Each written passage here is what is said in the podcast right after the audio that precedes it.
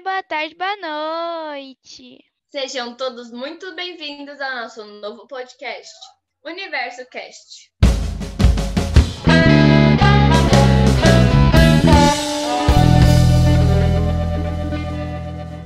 Oi, todo mundo, me chamo Letícia e sou moradora da cidade de São Paulo. Oi, oi, meu povo, meu nome é Luísa e também moro aqui em São Paulo. Resolvemos criar esse podcast para termos a liberdade de falar sobre diversos assuntos atuais ou não. Mas que, de certa forma, estão relacionados ao nosso universo. Para isso, realizamos muitas pesquisas, sempre nos preocupando em adquirir informações verídicas. E agora, nós e nossos convidados iremos apresentar a vocês tudinho que aprendemos. Nesse podcast, iremos disponibilizar diversos episódios falando de diferentes assuntos. Assuntos que envolvem situações atuais vividas em relação ao mundo inteiro. Muitas e muitas pessoas estão passando por dificuldades e algumas irão falar um pouquinho do que estão sentindo aqui no nosso podcast. Estão todos preparados para aprender mais? 10, 9, 8, 7, 6, 5, 4, 3, 2, 1. Você sabe a diferença entre doença mental e transtorno mental? O uso da palavra transtorno está relacionado com o conceito mais amplo de diagnóstico. Ao falarmos da doença, nós temos as causas, um padrão de sintomas e, me e, as medidas terapêuticas padronizadas, como, por exemplo, as doenças cardíacas. Quando falamos em transtornos, nos referimos a uma trajetória diagnóstica que varia bastante de pessoa para pessoa, multifatoriais e com diversas formas de tratamento. Uma grande fonte de sofrimento atual é o trabalho. Dedicamos grande parte do tempo de nossas vidas ao nosso emprego, e nem sempre isso é prazeroso ou satisfatório. A alta taxa de desemprego no país e a baixa remuneração, más condições do trabalho, falta de planejamento profissional, entre tantos outros, são as questões que levam ao aumento significativo de diversos transtornos. Hoje em dia, as questões de saúde mental ainda ocupam uma, um lugar bastante nebuloso. Um diabético tem um exame com uma medida glicêmica que prova que ele tem, e o mesmo vale para questões cardíacas e demais doenças crônicas. Como a saúde mental está no corpo e no meio, muitas vezes é concebida como uma fraqueza do sujeito, algo sobre o qual ele teria condições de atuar e não o faz. Por exemplo, nossa, mas aquele menino tem tudo. Por que ele está deprimido? Troque a depressão por câncer e veja como fica esquisito. Nossa, mas aquele menino tem tudo. Por que ele está com câncer? Justamente pelo preconceito e julgamento, as pessoas não querem ser reconhecidas no lugar daqueles que têm transtornos mentais, com o risco de serem vistos como fracos ou descontrolados, algo que vai desde questões morais até as questões de ética. Não buscar ajuda contribui para o agravamento do estado emocional, o que pode levar a pensamentos suicidas. Frase dita por Soraya Souza Cruz, coordenadora de ensino, educação em saúde. Mas como eu faço para cuidar da minha saúde mental? Ótima pergunta, meu caro. Vamos para o nosso quadro. Cinco dicas que você pode cuidar para a sua saúde mental.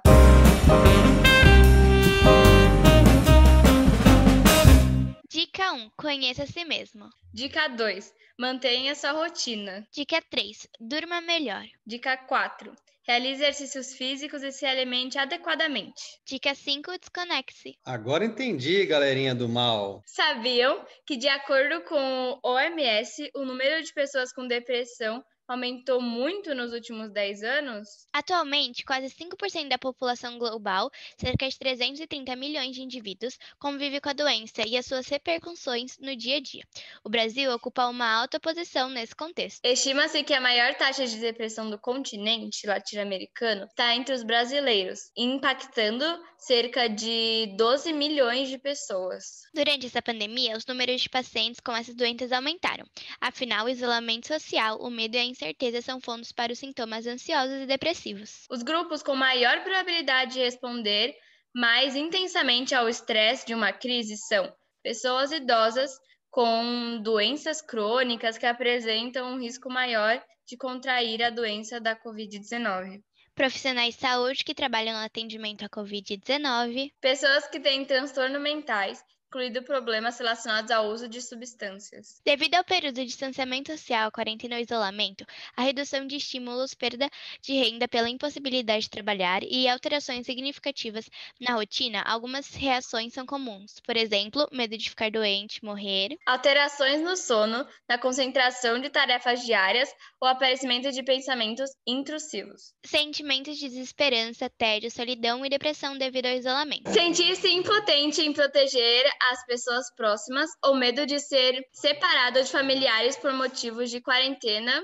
barra isolamento. Preocupação com a possibilidade do indivíduo ou membro de sua família contraírem a Covid-19 ou transmitirem a outros. Como muitas pessoas passaram por dificuldades durante essa quarentena, resolvemos trazer aqui uma adolescente do terceiro ano do ensino médio que irá contar como foi para ela a experiência deste último ano escolar. Oi, meu nome é Bárbara Giarrante, eu fiz o terceiro colegial agora em 2020 eu vim contar um pouco da minha experiência, como foi lidar com o terceiro colegial, principalmente no contexto da pandemia. Para mim, particularmente, a parte mais difícil foi perder os rituais de terceiro colegial. Foi mais difícil do que lidar com o conteúdo em si, porque se eu tivesse, se eu tivesse em qualquer outro ano, eu não teria ficado tão triste. O que, o que me abalou mais foi ter perdido os últimos, os, o último ano com as minhas amizades que eu estudei durante vários anos, já que agora vai cada um para um caminho. Foi, foi difícil eu não ter eu, eu não ter tanto apoio assim dos meus professores, já que era um pouco mais difícil de tirar dúvida, sabe? O acolhimento que tem na escola não tinha não tinha desse jeito. Mas pra, no quesito de estudo, para mim particularmente foi bom eu em casa eu, eu consegui desenvolver uma rotina, eu consegui estudar bem. Só que era depende, depende muito da sua honestidade com seu estudo, porque tinha bastante gente que colava bastante, não estudava, não fazia nada. Para essas pessoas, imagino que tenha sido mais complicado, mas como eu consegui me virar, eu tinha, eu montei um plano de estudo, já que eu queria entrar, eu quero entrar na faculdade e tudo mais. Então, para mim nesse quesito foi mais tranquilo. O mais difícil mesmo foi lidar com perder os meus ritos de passagem do terceiro colegial. Voltar ao vivo agora no final do ano foi bom para isso, para eu poder rever as pessoas, ter meus últimos momentos no colégio, com os inspetores, com os professores e com os meus amigos mesmo. Por mais que os mais próximos a gente vai manter contato ainda por muito tempo, né? É isso. Bárbara, muito obrigada pela participação em nosso podcast. Agora, saindo um pouco do ramo escolar e indo para o lado dos desempregados. De acordo com o IBGE, a taxa de desemprego chega a 14,3% e atinge 14,1 milhões de pessoas, além do aumento de número de pessoas que estão à procura de um emprego houve alta de 2,8% na população ocupada, chegando a 84,3 milhões de pessoas. Apesar do saldo positivo de vagas com carteira. O número de empregos criados é insuficiente para absorver a quantidade de pessoas à procura de trabalho. Além disso, muitas pessoas que não estavam buscando trabalho passaram a ir atrás de um o que infla as estatísticas de desemprego. Falando um pouco sobre o fim do auxílio emergencial, a grande maioria dos 67,9 milhões que receberam ao menos uma parcela do benefício, que começou com 600 reais e depois foi para 300 reais. Desse total, 14,2 milhões voltaram a receber o Bolsa Família. Em média, de 192 reais mensais. Enquanto isso, cresce o número de internações e mortes pela Covid-19. Nosso episódio já está chegando ao fim. E para continuar nos acompanhando, siga o nosso Instagram, que é Universo Underline Cast. Lá iremos postar vídeos de bastidores, trailers e muito mais. Falou, galerinha do podcast!